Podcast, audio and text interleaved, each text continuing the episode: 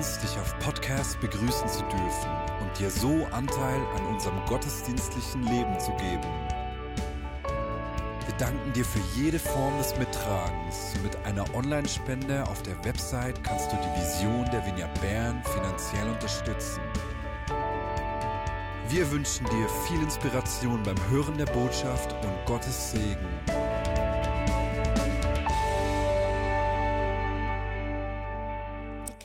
Ich aufgewachsen bin, hat auch solche, solche bunte Fenster. Und manchmal wenn die Sonne reinschien, hat alles so schön geleuchtet. Gleich hinter dem Pfarrer war auch so ein Fenster, genau so eins, gleich hinter dem Pfarrer. Und als Kind habe ich immer gemeint, der Pfarrer müsse ein Engel sein oder vielleicht sogar Gott selbst. Wir saßen immer, immer in der gleichen Bank. Dritte Reihe links. Vor uns saß die Familie Schubert und hinter uns die Familie Braun. Und das jeden Sonntag. Sogar mein Bruder Billy, der erst gerade vom nächtlichen Ausgang nach Hause kam, manchmal musste mit, wie wir alle. Vater, Mutter, meine Schwester Lisa, ich und Billy. Vater hat als Diakon und Gerichtsdiener gearbeitet und manchmal auch als Religionslehrer. Mutter war Mitglied im, in der Frauengruppe und Sopranistin im Kirchenchor. Billy, mein Bruder, war Präsident der, der Jugendgruppe. Und Lisa und ich, na ja, wir waren ganz normale Kinder. Ja, Familie Jordan, die perfekte Familie. Familie Jordan in der dritten Reihe rechts. Links. Ja, das, das waren wir. Das waren wir.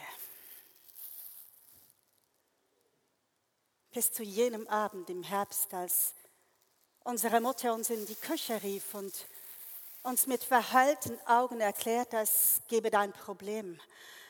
Aber wir sollten uns keine Sorgen machen. Es werde alles in Ordnung kommen. Also Papa und Sie, unser Vater werde hier nicht länger wohnen. Wir wussten gar nicht, wie wir darauf reagieren sollten. Sogar mein Bruder Billy, der sonst immer irgendeine Bemerkung auf Lager hatte, war sprachlos, als wir sie schließlich nach dem Grund gefragt haben. Hat sie uns keine Antwort gegeben. Sie hat niemandem eine Antwort gegeben. Sie, sie war zu stolz zu sagen, dass ihr Mann fremd geht und, und sie wollte uns schützen. Aber wir wussten Bescheid. Man hat ja Augen und Ohren, wir wussten Bescheid, aber niemand sonst wusste Bescheid. Meine Mutter hat nie mit jemandem darüber gesprochen. Schließlich plaudert man nicht einfach so Familiengeheimnisse heraus. Und aus Respekt vor diesen Familiengeheimnissen hat uns auch nie jemand gefragt. Da standen wir also, drei heranwachsende Kinder ohne Vater, mit einer Mutter ohne Beruf. Irgendwie hat sie uns durch all die Jahre durchgetragen mit verschiedenen Jobs, drei, zwei, zwei, drei Jobs in der Woche. Und weiter sind wir jeden Sonntag zur Kirche gegangen. Nur saßen wir jetzt nicht mehr dritte Reihe links, sondern rechts, zu hinterst, im Seitenschiff, hinter der Säule. Warum? Naja, wir waren jetzt nicht mehr sehr willkommen. Es hat nie jemand bei uns nachgefragt, was denn wirklich los sei. Nie. Es hat sie nicht interessiert. Wir waren ja jetzt einfach die Geschiedene und ihre drei Kinder. Und unser Vater, der hat sich nie mehr in der Kirche blicken lassen. Und Mutter, Mutter stand da wie, wie mit einem Brandmal versehen, als wir nichts mehr zu essen hatten. Hat uns da irgendjemand zu essen gegeben. Als unser Auto kaputt war, hat uns da irgendjemand mitgenommen? Als Mutter krank im Spital lag, hat sie da irgendjemand besucht oder auf uns geguckt? Das ist die Kirche, von der ich spreche. Das Licht der Welt, das Salz der Erde. Naja, seither sind viele Tage, viele Jahre vergangen. Und als ich dann endlich erwachsen geworden bin, bin ich aus der Kirche ausgetreten. Ich habe es bis heute nicht bereut. Und nun sitze ich hier auf der zweiten Parkbank links vom Gehweg.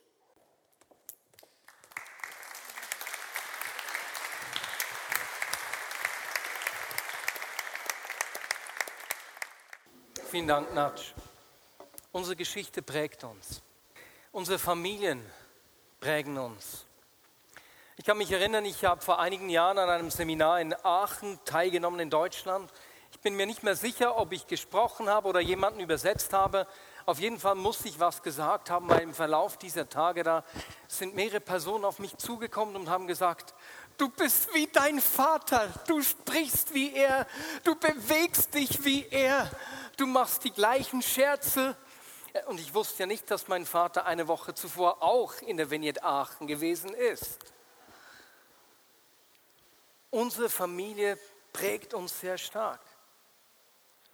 Wir haben alle aus unseren Familien Verhaltensweisen, Denkmuster, äh, Prioritäten und Gewohnheiten mitgenommen, die noch Jahre später Auswirkungen auf unser Leben haben. Und das sowohl im Guten als auch im Negativen. Wenn ich meine Familie anschaue, dann kann ich sagen, dass meine Eltern zu den großzügigsten Menschen gehören, die ich kenne. Da habe ich einen richtigen Segen mitgekriegt. Und das hat geheißen, dass sie immer ein offenes Haus hatten beispielsweise. Wir hatten immer Menschen, die mit uns gewohnt haben. Oder wenn jemand gekommen ist, da war die Tür immer offen. Es hat sich aber nicht nur in der Gastfreundschaft gezeigt, sondern auch im Geben. Meine Eltern haben immer, wenn jemand Not hatte, geschaut, was wir als Familie beitragen können und sind immer die Extrameile gegangen. Und das ist eine unglaubliche äh, Stärke, die ich mitgekriegt habe. Und so ist es nicht erstaunlich, dass Caro und ich auch heute äh, in einem Haus gemeinschaftlich leben und immer wieder viele Gäste haben. Äh, da ist ein Segen mitgekommen. Diese, diese Stärke meiner Eltern hatte aber auch eine Kehrseite. Es ist ja meistens so, dass unsere größte Stärke mit unserer größten Schwäche verbunden ist. Und die, die Kehrseite dieser Stärke war, dass meine Eltern, die, die schöne Sache war, meine Eltern haben nicht zuerst auf sich geschaut. Nee, das ist eine riesige Stärke. Die Kehrseite ist, dass sie dann auch nicht zu sich geschaut haben, wenn sie zu sich hätten schauen müssen. Und so haben wir nicht gelernt als Familie, oder ich kann von mir sagen, ich würde sagen, ich habe nicht gelernt, gute Grenzen zu setzen. Und als ich erwachsen war, war das etwas, was ich lernen musste mit meiner Zeit. Wie, wie gehe ich gut mit meiner Zeit um? Beispielsweise dass ich einen Ruhetag brauche. Und gleichzeitig war es diese Grenzenlosigkeit meiner Eltern, die mir die, die, diese Stärke, diesen Segen mitgebracht hat. Das heißt, sogar wenn du in einer richtig guten Umgebung aufgewachsen bist, in einer der bestmöglichen Familie, hast du den Schmerz einer gefallenen Schöpfung erlebt. Freunde von mir haben es folgendermaßen ausgedrückt. Sie haben gesagt, Marius, jedes Kind braucht Heilung von seinen Eltern. Und für alle Eltern, das ist entspannend, wir können nicht mehr als unser Bestes geben. Auch meine Tochter wird Heilung von mir brauchen. Jetzt, vielleicht magst du sagen, ja Marius, dein Rucksack, na, den du mitgenommen hast, na, die schwierigen Sachen sind nicht so groß. Wenn du meine Geschichte kennen würdest, der, der war viel schwerer. Und das ist so. Anfang August haben Leser und Leserinnen äh, des Magazins Friday von 20 Minuten über ihre schmerzhaften Erfahrungen geschrieben. Eine Frau hat darin äh, geschrieben oder erzählt, dass ihre Mutter ihr an den Kopf geworfen hat, ich hätte dich besser abtreiben sollen. Und als ich diesen Artikel gelesen habe, da, da, dass ich, ich hatte echt Tränen. Zu spüren, was das im Leben eines Menschen äh, bewirkt, das ist unglaublich. Eine andere Frau hat berichtet, dass sie ständig das Gefühl hatte, ihrer Mutter nicht zu reichen, nicht genug gut zu sein. Und das wirke sich noch heute auf ihre Beziehungen aus. Sie sagte, ich habe immer das Gefühl, dass mein Partner mich nicht wirklich liebt. Und egal, wo, wo dein Leben anzusiedeln ist, in diesem Extrembeispiel, diese Frau, die in Friday geschrieben hat, oder zwischen meinem Leben, vielleicht hast doch du Liebesentzug erfahren. Vielleicht äh, hast du körperliche Gewalt oder auch einfach nur konstante Vorwürfe oder gebrochene Versprechen erlebt. Vielleicht bist du manipuliert worden. Vielleicht hat es nie gereicht, was du getan hast. All diese Dinge versuchen noch heute Einfluss auf unser Leben zu nehmen. Und deswegen sagt äh, Pete Scazzaro, der ja für diese Serie verantwortlich ist, die wir zurzeit durchführen, hat etwas äh, Interessantes geschrieben. Hat gesagt, weißt du, das ist auch bei Christen so. Jesus mag in unserem Herzen leben, aber deine Eltern sitzen dir in den Knochen. Und deswegen wollen wir heute unsere Familiengeschichte anschauen. Wir wollen uns damit auseinandersetzen. Letzte Woche haben wir gesehen, dass wir geistlich nur so sehr wachsen können, wie wir auch emotional gesund sind. Und das hat damit zu tun, Gott zu kennen, dass Gott uns mehr von sich zeigen will und dass Gott uns gleichzeitig mehr über uns zeigt, auch über unsere Geschichte. Und wenn wir zu Jesus finden, kommen wir von unserer Familie und werden Teil einer neuen Familie. Und in Gottes Familie sind die Regeln nicht immer gleich, wie wir das erlebt haben. Und er will uns zeigen, wie seine Familienregeln aussehen. Und deswegen lautet der Titel der Predigt heute, der Blick zurück, der den Weg in die Zukunft öffnet. Und wir führen uns die Geschichte eines Mannes vor Augen, der eine richtig traumatische Familiengeschichte hat. Er ist aber nicht dort stehen geblieben. Sein Name ist Josef. Die Geschichte von Josef nimmt etwa 25 Prozent äh, des ersten Buch Mose ein, also die wird ganz ausführlich geschildert. Und wir werden sehen, wie Gott seine Geschichte nimmt, ihm seine Familiengeschichte neu beleuchtet und familiäre, familiäre Muster durchbrochen hat. Josefs Vergangenheit hat nicht über seine Zukunft bestimmt. Und deswegen lasst uns mal so einen kurzen, äh, grob Überblick über diese Familiensituation von Josef äh, machen. Josef ist der Urenkel von Abraham. Ihr seht das vorne auf diesem Geneogramm, äh, Englisch, weil ich es nicht so schön kann, wie es da war. Na, sein Großvater Abraham, Gott hat mit ihm einen Bund geschlossen gesagt, hey, ich will dein Gott sein und durch dich sollen alle Völker der Erde gesegnet werden. Und dieser Segen, unter diesem Segen lebt auch Josef. Also ist da in eine richtige Segensgeschichte mit reingekommen. Es ist sozusagen die Erbschaft, die Josef erhält. Gleichzeitig gibt es in der Geschichte der Vorfahren von Josef auch eine unglaublich negative Dynamik die von Generation zu Generation weitergeht.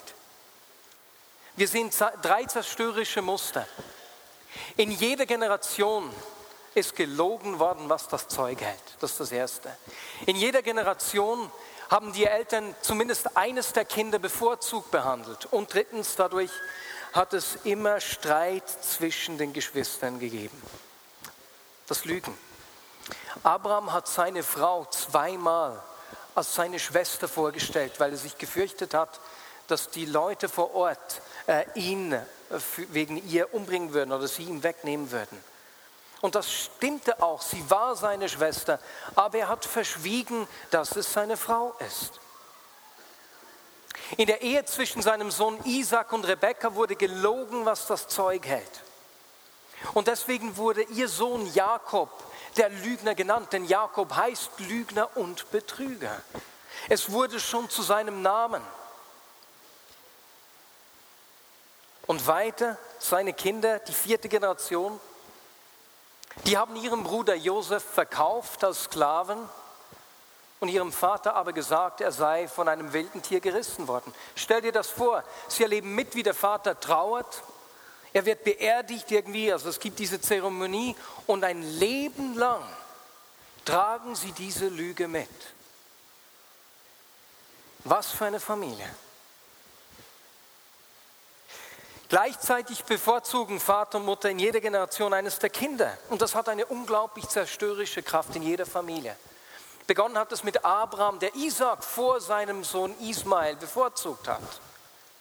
Es ging dann weiter, dass sein Sohn Isaac Esau lieber hatte, während seine Frau Rebekka Jakob besser behandelt hat. In der nächsten Generation behandelt Jakob seine beiden Söhne Josef und Benjamin besser, die, Frau, äh, die Kinder seiner Lieblingsfrau, bis die Brüder zornig werden. Auch hier geht es von Generation zu Generation weiter. Und es ist kein Wunder, dass es immer wieder zwischen diesen Geschwistern Streit gegeben hat. Was wir hier sehen, ist eine Familie voller Verletzungen, voller ungesunder Muster. Josef selbst hat drei traumatische Erfahrungen gemacht, die ihn prägen, die ihn absolut erschüttern. Die erste, das erste Trauma erlebt er mit 17 Jahren. Seine Brüder hatten es satt, dass sein Vater ihn immer besser behandelt, ihnen die schlechteren Arbeiten gibt, Josef die schöneren Kleider gibt. Und als Josef ihnen auch noch so zwei Träume erzählt, in denen sie ihm dienen würden, da reicht es ihnen. Als sie eines Tages draußen auf den Feldern sind, packen sie ihn und werfen ihn in einen Brunnen. Ich meine, du musst dir das vorstellen. Ja, Josef war da. Er sieht die hasserfüllten Blicke seiner Brüder, die ihm Angst einflößen. Sie werfen ihn in diesen Brunnen. Ich weiß nicht, ob er sich ein Knöchel angeknackst hat oder so, aber da unten war es feucht, war es dunkel. Ich stelle mir vor, wie er dann nach einigen Stunden gerufen hat und gesagt hat, hey, nehmt mich wieder raus, es tut mir ja leid. Aber nichts, keiner reagiert. Und dann wird es noch schlimmer, sein zweites Trauma. Nach langer Zeit hört er endlich Stimmen. Seine Brüder holen ihn raus. Und ich stelle mir vor, wie Josef erleichtert ist und auf seine Brüder zugehen will und dann wird es nur noch schlimmer.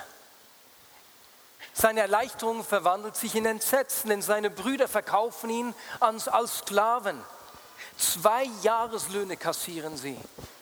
Und auf einen Schlag verliert Josef nicht nur seinen Vater und seine Mutter, seine Familie, sondern seine Sprache, seine Kultur, alles, was er hatte.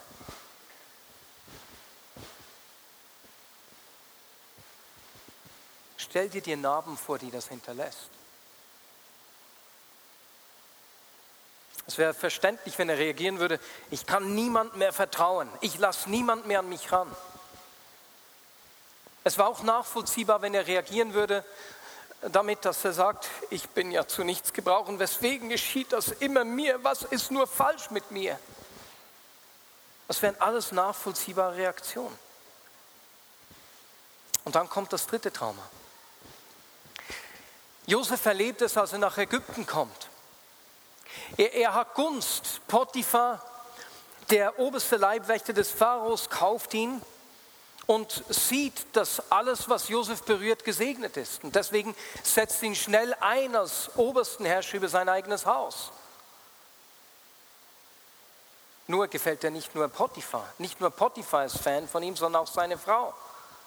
Die versucht, sich an Josef ranzumachen der aber nicht mit ihr fremdgehen will. Und deswegen beschuldigt sie ihn, dass er sie vergewaltigen wollte. Und Josef wird verurteilt. Er kommt ins Gefängnis zu Unrecht. Das kann ja nicht sein. Ein Gefängnis ist heute kein Ferienlager. Aber damals war es äh, noch viel herausfordernder. Und Josef sitzt elf bis 13 Jahre in diesem Gefängnis. Ganz ohne Hoffnung, denn ihn sucht ja nicht mal jemand. Josef bringt unglaublich schweres Gepäck aus seiner Geschichte mit sich. Wenn jemand Grund hätte, bitter, zornig oder nachtragend zu sein, dann wäre es Josef. Aber das ist er nicht.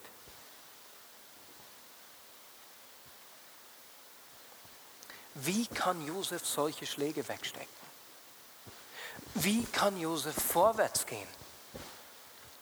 Wir sehen das, wenn wir uns eine, äh, ein, einen kurzen Ausschnitt lesen, der etwas später geschehen ist. Am Ende sozusagen der Geschichte schon beinahe. Ähm, Josef kommt aus dem Gefängnis frei, weil er die Träume des Pharaos auslegt.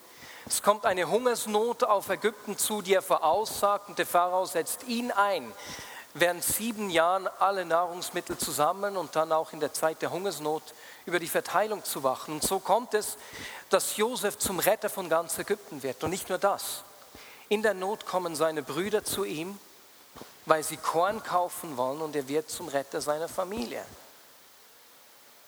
Als seine Brüder kommen, erkennt Josef sie er hilft ihnen. 22 Jahre ist es her, seit er sie gesehen hat.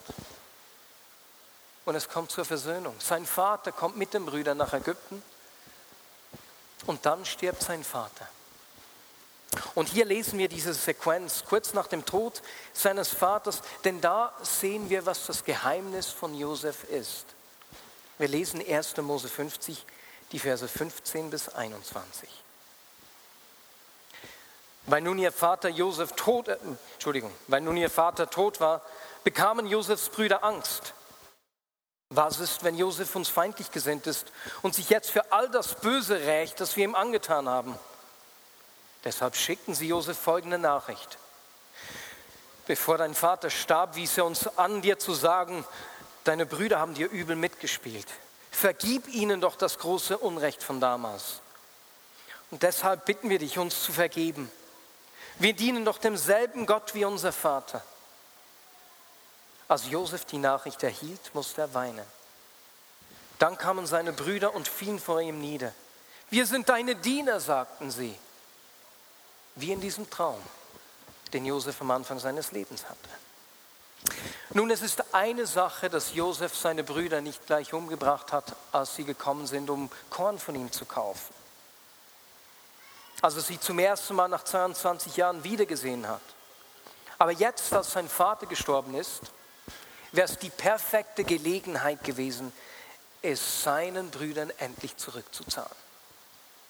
Er hätte sie ja nicht umbringen müssen. Er hätte sie ins Gefängnis stecken können, damit ihr mal erleben könnt, wie das für mich war. Er hätte sie aber auch einfach ignorieren können, sagen, ich mache euch nichts, aber verschwindet. Ich will nichts mehr mit euch zu tun haben. Eure Sorgen gehen mich nichts an. Ich habe eine neue Familie. Seht hier mein Sohn Manasse. Manasse bedeutet so viel wie vergessen machen. Ich habe euch vergessen. Aber nein, Josef kümmert sich um seine Brüder. So lesen wir weiter in Vers 19. Aber Josef sagte zu ihm, hab keine Angst vor mir. Bin ich etwa an Gottes Stelle? Was mich betrifft, hat Gott alles Böse, das ihr geplant habt, zum Guten gewendet. Auf diese Weise wollt ihr das Leben vieler Menschen retten. Habt also keine Angst. Ich selbst will für euch und eure Familien sorgen. So beruhigte er sie und sprach freundlich mit ihnen. Dieser Satz 20. Was mich betrifft, hat Gott alles Böse, das ihr geplant habt, zum Guten gewendet. Auf diese Weise wollt ihr das Leben vieler Menschen retten ist eigentlich die Zusammenfassung des ganzen ersten Buch Mose. Und man könnte auch sagen, dass diese Aussage das Evangelium zusammenfasst. Was zum Bösen gedacht war, wendet Gott zum Guten und lässt Segen daraus entstehen. Und wenn wir das Leben von Josef anschauen, dann hat Gott ihn als unglaublichen Segen gebraucht. Er wurde zum Segen für viele Völker.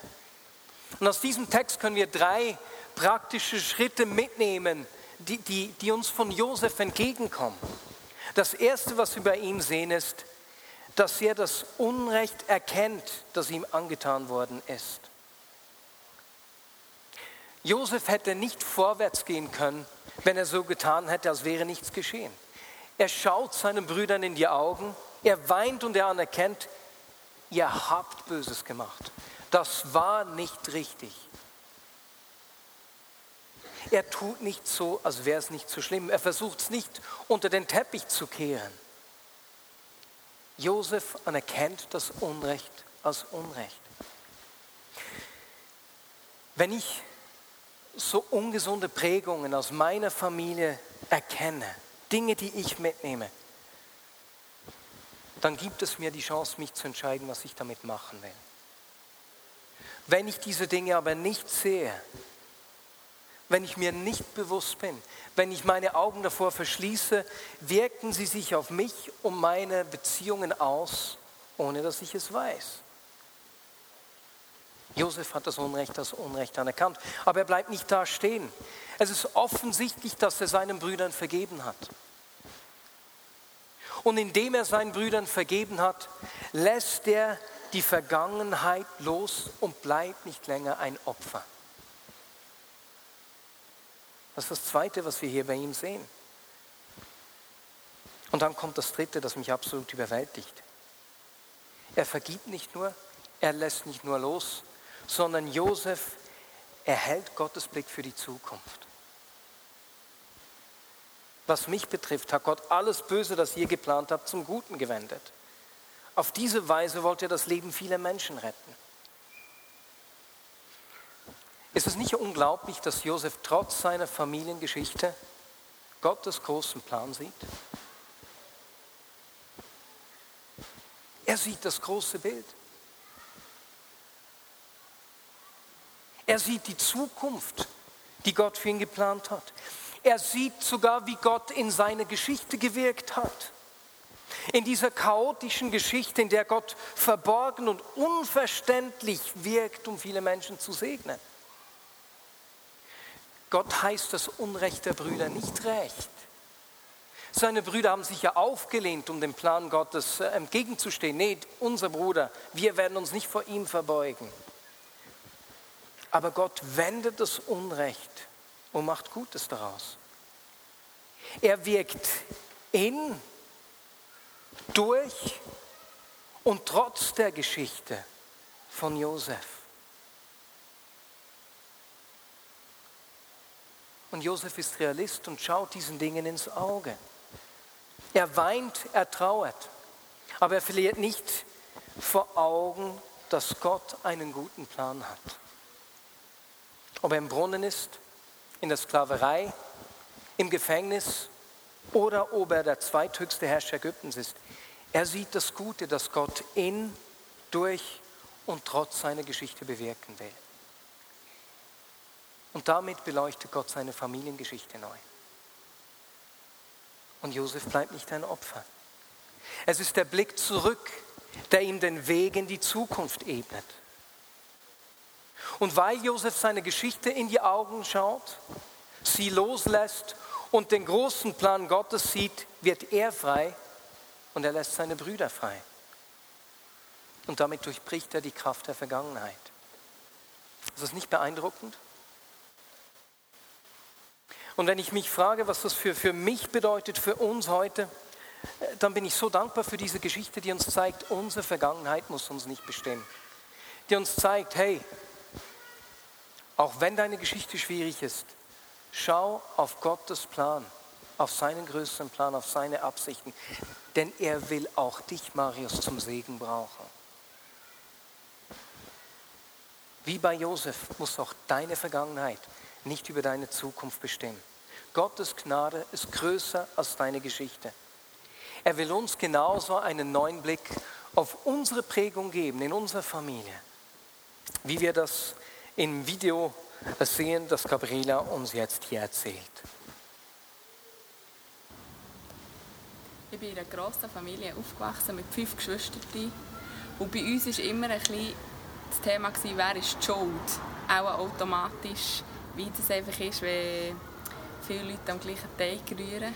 Und das ist etwas, was wir uns heute noch viel dabei ertappen, dass sofort das Ding ist, ich habe nichts dafür, ich bin nicht schuld. Und es ist noch besonders zu sehen, wie jeder Einzelne der einen Weg am Gehen ist. Oder heute, wenn wir als Familie zusammenkommen, sagt man etwa die sozusagen, hey, es geht im Fall nicht darum, wer die schuld ist. Jede Familie hat ihre äh, so Regeln, Familienmuster. Äh, Und Pete Scazzaro hat äh, zehn solche Gebote deiner Familie, wie er sie nennt, aufgeschrieben und die wollen wir uns miteinander anschauen. Und wenn wir diese Liste zusammen anschauen, überlegt ihr, hey, wo gibt es Gebote in meiner Familie? Solche Dinge, die, die meine Beziehungen heute noch beeinflussen. Und wenn wir das tun, wenn wir uns äh, das überlegen, welche Muster habe ich von meinen Eltern mitgenommen, tun wir das ja nicht, um unsere Eltern in die Pfanne zu hauen. Wie gesagt, sie haben ihr Bestes gegeben. Äh, sie haben getan, was sie konnten. Und auch meine Kinder werden von mir wieder Heilung brauchen. Na? Deswegen lasst uns doch diese Liste kurz mal durchgehen. Das erste Thema Geld. Wie sieht da deine Familiengebot aus? Geld ist die beste Quelle der Sicherheit. Oder je mehr Geld du hast, desto wichtiger bist du. Deswegen musst du einen guten Job haben, sonst bist du nichts wert. Oder Umgang mit Konflikten. Vermeide Konflikte um jeden Preis. Sag nichts, was andere ärgern könnte. Oder die andere Seite wäre, es ist normal, äh, sauer zu sein, laut zu werden und verletzend im Krach. Und das ist so etwas, was du mitnimmst. Thema 6. Drittens, über 6 spricht man nicht. Viertens, Trauer und Verlust. Zeig ja nicht, wenn du traurig bist. Traurigkeit ist ein Zeichen der Schwäche. Deswegen kannst du Gefühle nicht zulassen. Oder geh einfach schnell über Schmerzen hinweg. Tu nicht so. Ne? Ärger und Zorn. Vielleicht war dein Vater schnell zornig und du musstest immer wie auf Eiern sein, achten, was du sagst. Und deswegen ist das Familiengesetz, Ärger ist gefährlich und schlecht. Zeig nie, wenn, du, wenn dich etwas trifft. Oder aber Sarkasmus ist ein guter Weg, deinen Ärger auszudrücken. Oder wenn du wirklich einen Punkt machen willst, dann musst du explodieren. Familie. Sag ja nie ein schlechtes Wort über deine Familie in der Öffentlichkeit. Eher verschweigst du Dinge, äh, die nicht gut laufen, damit die Familie, das Familienbild gut erhalten bleibt. Oder du stehst in der Schuld bei deinen Eltern für alles, was sie für dich getan haben. Beziehungen. Du wurdest verletzt und entscheidest dich, ich vertraue niemandem mehr. Du wirst nur enttäuscht. Oder zeige keine Verletzlichkeit, weil Menschen werden das ausnutzen. Oder achtens Umgang mit der größeren Welt. Familiengesetz, schließe nur Freundschaften mit Menschen, die dir ähnlich sind, die gleich denken, aus der gleichen Kultur sind. Oder andere Kulturen sind schlechter als deine. Neuntens Erfolg, ein ganz wichtiges. Wie sieht Erfolg in deiner Familie aus?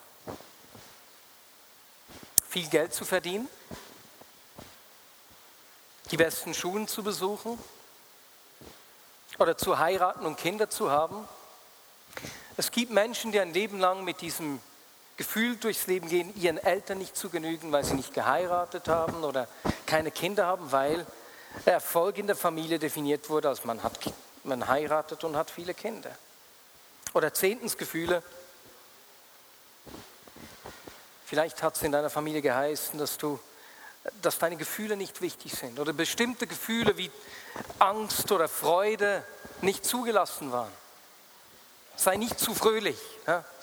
Man fällt sonst aus dem Rahmen, wenn man zu viel Freude zeigt. Diese Liste könnten wir leicht erweitern. Vielleicht sind dir Dinge aus deiner Familie eingefallen. Und wenn wir zu Jesus kommen, werden wir Teil seiner Familie. Und in der Familie Gottes, in seinem Reich, gelten manchmal andere Regeln, als wir sie in unseren Familien kennen. So umarmen wir Trauer. Wir bleiben nicht dort stehen und suhlen uns nicht im Schmerz, aber wir warten darauf, dass Gott uns tröstet und uns so mitfühlend macht. Wenn wir mit Jesus leben und ihn unser Leben prägen lassen, dann will er uns in eine Zukunft führen, die von Gerechtigkeit, Freude und Frieden gekennzeichnet ist. Er will uns zeigen, welchen Segen er durch uns geschehen lassen will. Er will uns zeigen, was seine guten Absichten und Pläne mit uns sind. Und deswegen zeigt er uns solche ungesunden Prägungen auf, die sich dem widersetzen, zu widersetzen versuchen.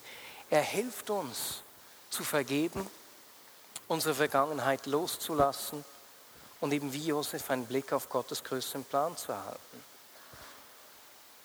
Dass wir das Gute sehen können, dass Gott in, durch oder trotz unserer Geschichte bewirkt. Zum Abschluss, ich kann, mir, kann mich an eine kurze Geschichte erinnern, die eine Freundin von Caro und mir uns erzählt hat.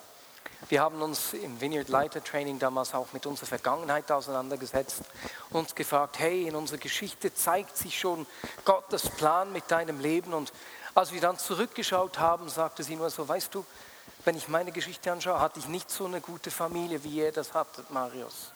Ich hatte keinen Vater. Ich habe nicht Familie sein erlebt. Und weißt du, was sie dann miteinander herausgefunden haben?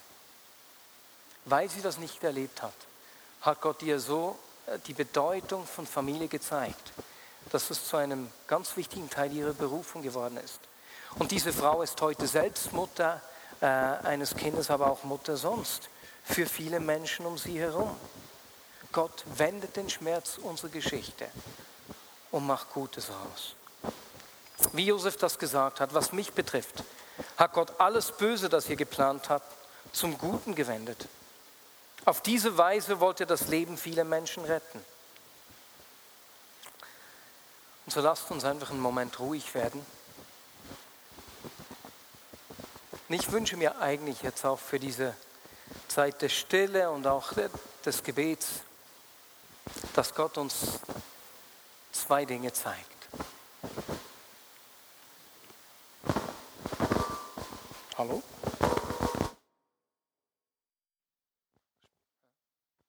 Hier oben geht's schon.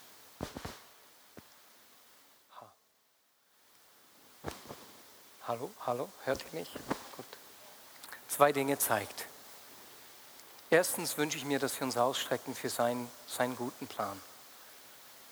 Dass wir sein größeres Bild sehen können. Und weißt du, es ist nicht nur, dass wir manchmal ähm, seinen Plan, dass wir schlechte Pläne sehen. Ja? Dass wir denken, Gott kann uns nicht brauchen. Manchmal ist es, dass wir einfach vor uns hinleben und es nicht sehen. Aber Gottes Absichten mit unserem Leben sind, dass wir uns zum Segen für viele Menschen brauchen werden.